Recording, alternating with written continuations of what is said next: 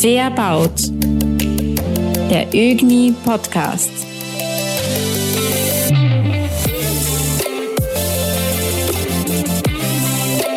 Sehr geehrte Zuhörerinnen und Zuhörer, herzlich willkommen zur neuesten Ausgabe des ÖGNI Podcasts Verbaut.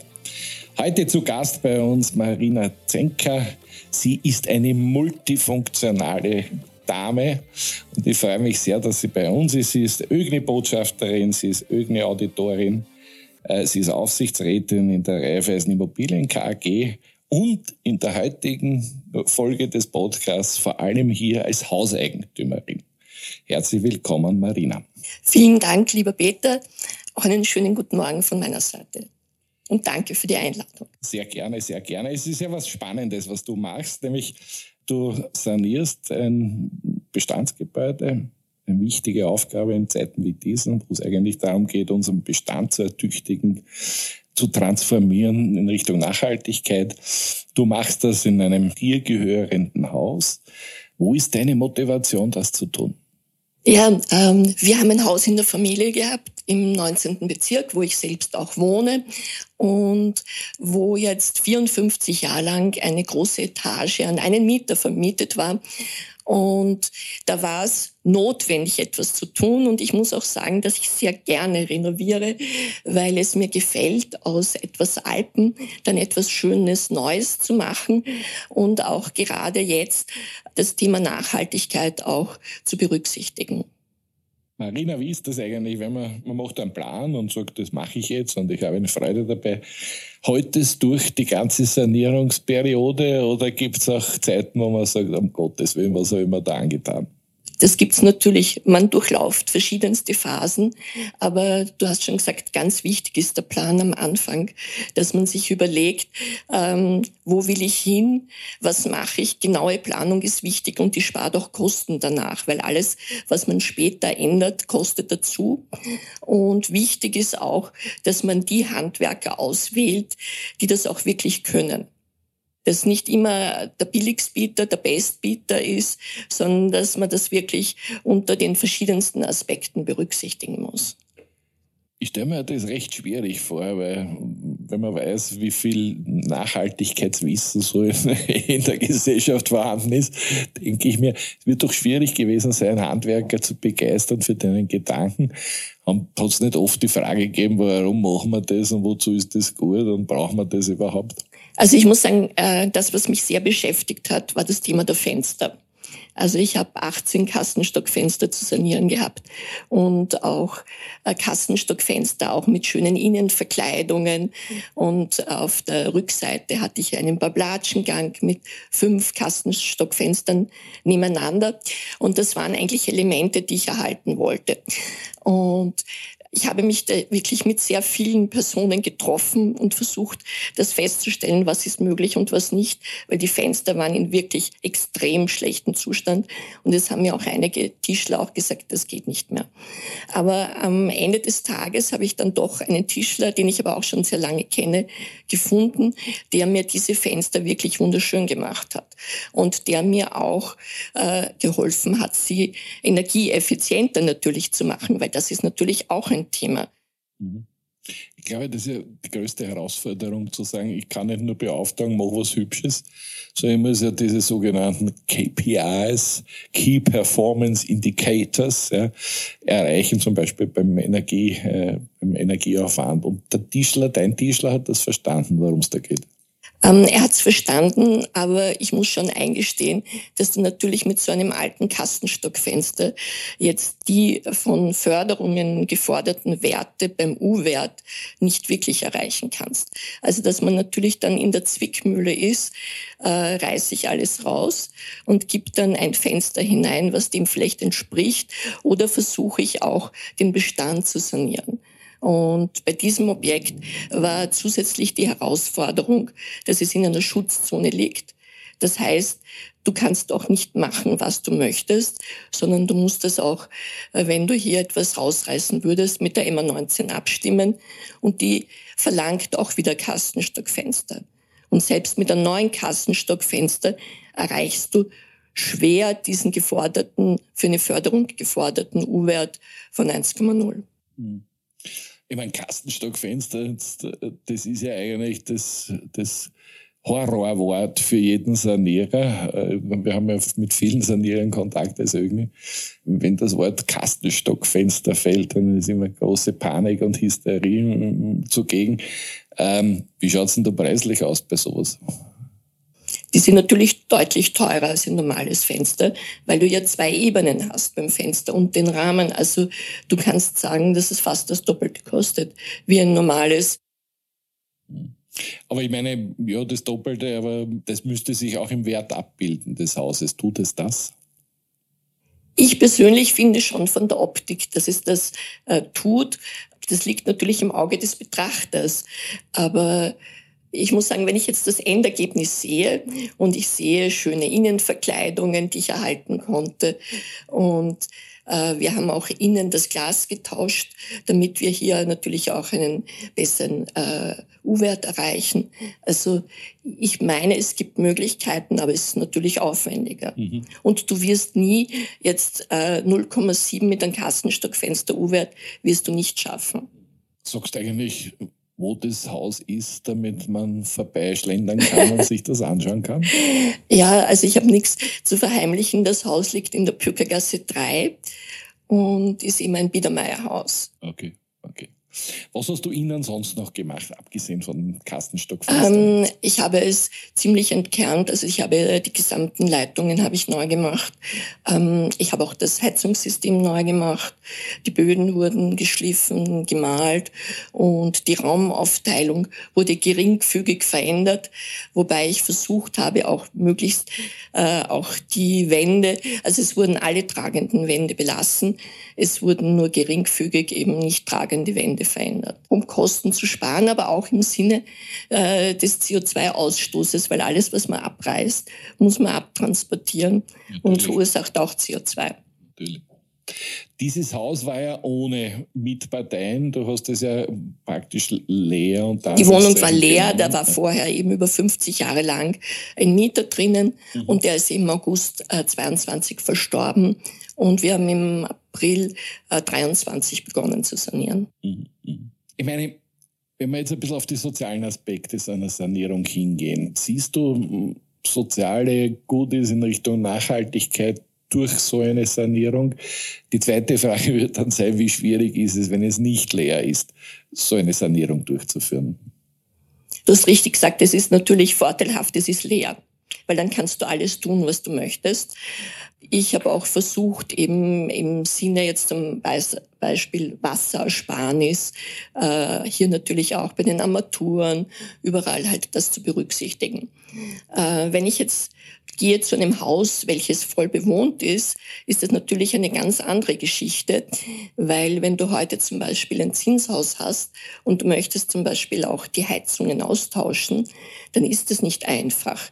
Du musst der Mieter zustimmen, äh, wenn du zum Beispiel das äh, von Gasthermen auf Fernwärme umstellen möchtest, muss der Mieter seine Zustimmung geben. Siehst du die Notwendigkeit für gesetzliche Änderungen da in dieser Richtung? Ist wahrscheinlich notwendig, weil sonst der Hauseigentümer, selbst wenn er möchte, nicht so kann, wie er möchte. Ich meine, das Thema ist natürlich, wenn du jetzt sanierst, du hast ja keinen wirtschaftlichen Vorteil oder siehst du das anders? Also wenn ich jetzt einmal jetzt weg äh, wieder zurückkomme zu mir und auch auf das normale Thema der Zinshäuser, stimmt es, dass du im ersten Schritt keinen wirtschaftlichen Vorteil hast, sogar eher einen Nachteil, weil du tendenziell schaust, dass du vielleicht das Haus leerer bekommst, damit du leichter sanieren kannst. Es ist eigentlich, du tust es letztendlich für die Allgemeinheit und die Umwelt. Und von der Seite her denke ich, dass es auch notwendig ist, dass es entsprechende Förderungen gibt, weil es teuer ist von den Baukosten her und es sich nicht alle Hauseigentümer leisten werden können, äh, die Häuser bis 2040 CO2-neutral zu gestalten. Das Thema Förderung ist überhaupt spannend. Hast du Förderungen bekommen für deine Maßnahmen? Leider nicht. Also ich war beim, bei der Hauskunft, die ich auch sehr empfehlen kann, aber du benötigst, um wirklich Geld zu bekommen, musst du drei Maßnahmen machen und das ist sich bei uns nicht ausgegangen, weil schon eine Fassadendämmung in einem Haus mit Schutzzone nicht geht. Und von der Seite haben wir uns dann auf die Fenster konzentriert. mhm. und auf die Förderungen verzichtet. Aber wenn ich jetzt an ein, ein Zinshaus denke, wo zum Beispiel die Heizung auf äh, Fernwärme umgestellt wird, da sollte man schon schauen, dass man was bekommt, sonst ist es nicht finanzierbar. Ist es nicht finanzierbar. Äh, generell, generell, ich meine, es ist ein schöner Zug, dass du der Allgemeinheit das Geld nicht wegnimmst. Auf der anderen Seite natürlich, du sparst der Republik ja in Wirklichkeit auch Kosten, nämlich für CO2-Zertifikate kaufen müssen, weil man einfach zu viel verbraucht. Ne? Du hilfst damit äh, mit deiner Sanierung dazu, weniger CO2 als Österreich zu verbrauchen. Das stimmt und ich glaube auch, wenn ich jetzt den Bestand in Österreich anschaue und die vielen alten Häuser, die historischen Häuser, die kaum Chancen haben, Förderungen zu bekommen, so wie mit diesen Schutzzonenhäusern wie wir, dann glaube ich schon, dass man hier auch auf der Förderseite etwas tun müsste und dass man hier stärker differenziert äh, bei den Vorgaben, die erreicht werden müssen, um gefördert zu werden. Marina, welche Rolle spielen eigentlich nachhaltige Materialien oder, oder ökologische Aspekte bei deiner Sanierung? Ähm, ja, bei den Materialien habe ich bei den Farben versucht, Mineralfarben zu verwenden.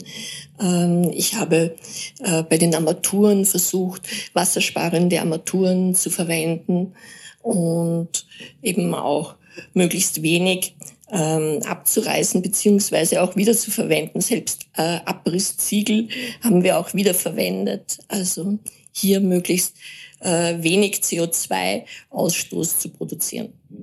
Und die Handwerker haben dieses, diesen Gedanken der Kreislaufwirtschaft mit dir geteilt. Haben die das so gemacht? Weil es hängt ja viel davon ab, wie, wie sie damit umgehen, mit diesen abgebrochenen Ziegeln zur Wiederverwendung und so weiter. Ja, ja, der Tischler äh, mit dem Holz, das war das Einfachste natürlich, weil die Fenster äh, ja vorhanden waren und er das dann halt mit Teilen eben ergänzt hat. Und der Baumeister, ich meine, wir haben ja nicht viel neu machen müssen und da haben wir das halt für diese Flächen halt dann teilweise wieder verwendet, wo es, gepasst hat. Mein Kreislaufwirtschaft hast du gut, gut, glaube ich, umgesetzt, Schala, dadurch, dass du das erhalten hast. Ja. Generell, was hast du gelernt bei dem Ganzen? Projekt? Planung ist wichtig, Nerven bewahren, weil bei jedem äh, Projekt gibt es dann Situationen, wo du dir denkst, das gibt's jetzt aber nicht. Und uns zum Beispiel ist auch passiert, wir haben einen Estrich gemacht und da wollte der Estrichleger wollte was abschneiden, damit der Übergang schöner ist und hat mir in die neue Heizungsleitung geschnitten, okay. die dann Gott sei Dank noch nicht unter Druck war, aber am nächsten Tag dann wieder neu verlegt wurde vom Installateur. Also das sind halt so diese Erlebnisse, die man auch hat. Aber im Großen und Ganzen habe ich viel Glück gehabt. Warst du ständig auf der Baustelle ja. oder hast du jemanden beauftragt? Nein, ich war selber. Also ich habe auch eine entsprechende Ausbildung. Ich habe äh, vor 20 Jahren ein MBA auf der TU gemacht, Immobilienmanagement und Bewertung.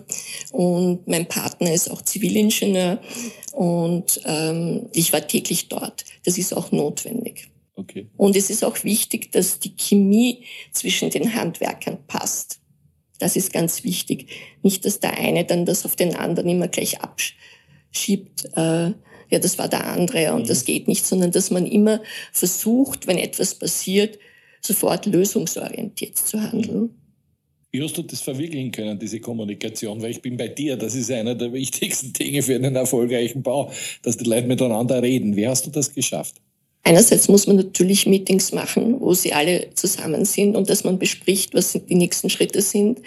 Weiters äh, hatte ich auch das Glück, äh, dass ich zum Beispiel der Tischler und der Installateur, die sind miteinander befreundet. Also ich habe schon auch Handwerker gehabt, die sich vorher schon gekannt hatten. Okay. Und das hilft sehr, muss ich sagen. Ja. Ich meine, es wird zwar immer besser, aber eines muss man ja sagen, Frauen sind nicht üppig gesät in der Immobilienwirtschaft. Äh, wie hast du dich als Frau auf der Baustelle so getan? Bist du akzeptiert worden, belächelt worden? Wie war das? Nein, ich bin akzeptiert worden. Ich habe die Leute schon länger gekannt. Also von der Seite her war das überhaupt kein Problem. Und ich komme ja auch aus einer Führungsfunktion von einer Bank und habe gelernt, mich durchzusetzen. Also Aber ich kann äh, berichten, ich habe vor 20 Jahren mal ein ähnliches Projekt gemacht und da habe ich äh, einen Parkettboden eben neu verlegen lassen und das ausgeschrieben. Und da war die erste Frage der Firma, na und wer ist jetzt der Architekt? Also da hat man vor 20 Jahren hat äh, die Firma mir das noch nicht zugetraut, dass ich als Frau das wirklich durchziehe. Anlässlich des, des äh, Stadtpark, also dieses Projekts da, was der beim Wiener Eislaufverein, das meine ich, dass er jetzt seit Jahrzehnten schon diskutiert wird. Äh, das Interkon steht noch ja. ist auch die Diskussion des kulturellen Erbes aufgekommen. Fühlst du dich wohl, indem du da jetzt was Altes auf neu saniert hast, dass du auch beigetragen hast, das kulturelle Erbe der Stadt zu erhalten? Ja, auf jeden Fall. Ich finde, das ist auch wichtig. Ich meine, dass man ein Stadtbild hat, das die unterschiedlichen Zeitepochen auch zeigt. Nicht, dass alles einheitlich ist. Und ich glaube, dass man aus äh, jedem alten Gebäude auch was, ein nachhaltiges Gebäude machen kann, äh, das noch äh, 100 Jahre steht. Auch wenn man jetzt zum Beispiel auf die Ringstraße schaut. Ich meine, was wir für wunderschöne Objekte dort haben. Hier sind ja auch schon sehr viele eben saniert worden. Äh, wenn ich jetzt dann das Hotel aus Kempinski oder auch andere Bauten denke.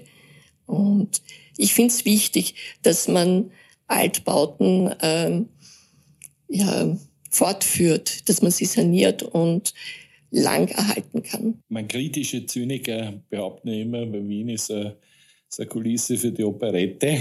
Siehst du das so oder siehst du, dass Wien es schafft, äh, den Mix aus all diesen Stilen, die uns als Menschheit so die letzten 300, 400 Jahre begleiten, zusammenzubringen? Ich glaube, ähm, dass Wien das versucht und äh, ich glaube, dass da auch sehr viel gelungen ist in den letzten Jahrzehnten mit der Blocksanierung, die die Stadt Wien äh, umgesetzt hat. Also sie tut viel. Ähm, ich glaube, sie kann noch mehr. Und ich würde mir, wie gesagt, eben auch wünschen, jetzt, für mich ist es zu spät, aber es gibt noch sehr viele andere in meiner Situation, dass man hier auch eben so Biedermeierhäuser, Jugendstilhäuser, die jetzt keine äh, Fassade dämmen können, dass auch die Möglichkeiten haben, zu einer Förderung zu kommen. Als Spezialistin jetzt, äh, die du geworden bist durch dein Projekt, wie beurteilst du eigentlich die moderne Architektur generell? Haben wir noch diese Ecken und Kanten, die wir brauchen, um ein, um ein Gebäude dann auch wirklich über hunderte Jahre als attraktiv, sehenswert zu betrachten? Das ist eine schwierige Frage, gebe ich offen zu. Ähm, auf der einen Seite steht natürlich das Thema der Baukosten, ähm, dass gerade im äh, großvolumigen Bauen wahrscheinlich bei der Architektur Kompromisse machen muss um die Kosten nicht zu überschreiten. Auf der anderen Seite, dort wo das Geld da ist, glaube ich schon, äh, dass da noch eine schöne Architektur auch möglich ist. Mhm. Und natürlich jede Zeit äh, hat ihre Phasen und natürlich auch, wie es ausschaut. Also, also sehr begeistert bist du nicht. Oder? Nein, das würde ich nicht sagen, aber ich gebe zu, dass ich mehr der Liebhaber der älteren Gebäude bin. Aber ich finde, dass wir auch sehr viele schöne moderne Bauten haben. Also das möchte ich jetzt schon auch gesagt haben. Ich meine, wir haben ja unsere Arbeitsgruppe CO2-freie Baustelle oder mittlerweile heißt es nachhaltige Baustelle. Da kommen ja Themen hervor, wie zum Beispiel modulare Bauweise, industrielle Vorfertigung, all diese Themen, also Richtung Fertigteil auf der Baustelle nicht mehr bauen, sondern nur mehr zusammensetzen. Glaubst du, dass das die Architektur behindern wird? Das ist auch schwierig zu sagen.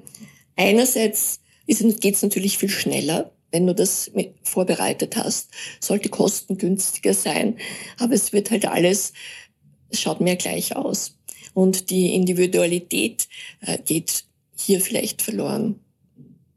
Da bräuchte jetzt mutige Architekten, die sagen, ja. nein, jetzt macht Vorfertigung halt auf meinem Niveau. Ne?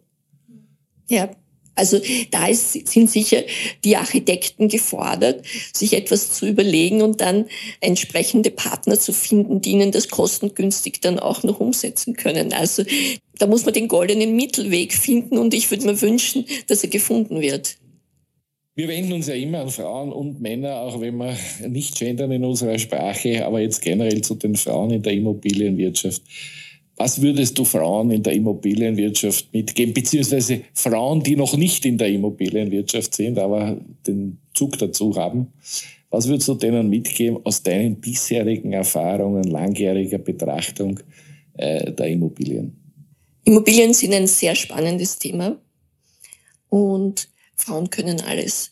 Man soll mutig sein und seinen Weg gehen und dann wird man auch äh, das schaffen, was man sich vorgenommen hat.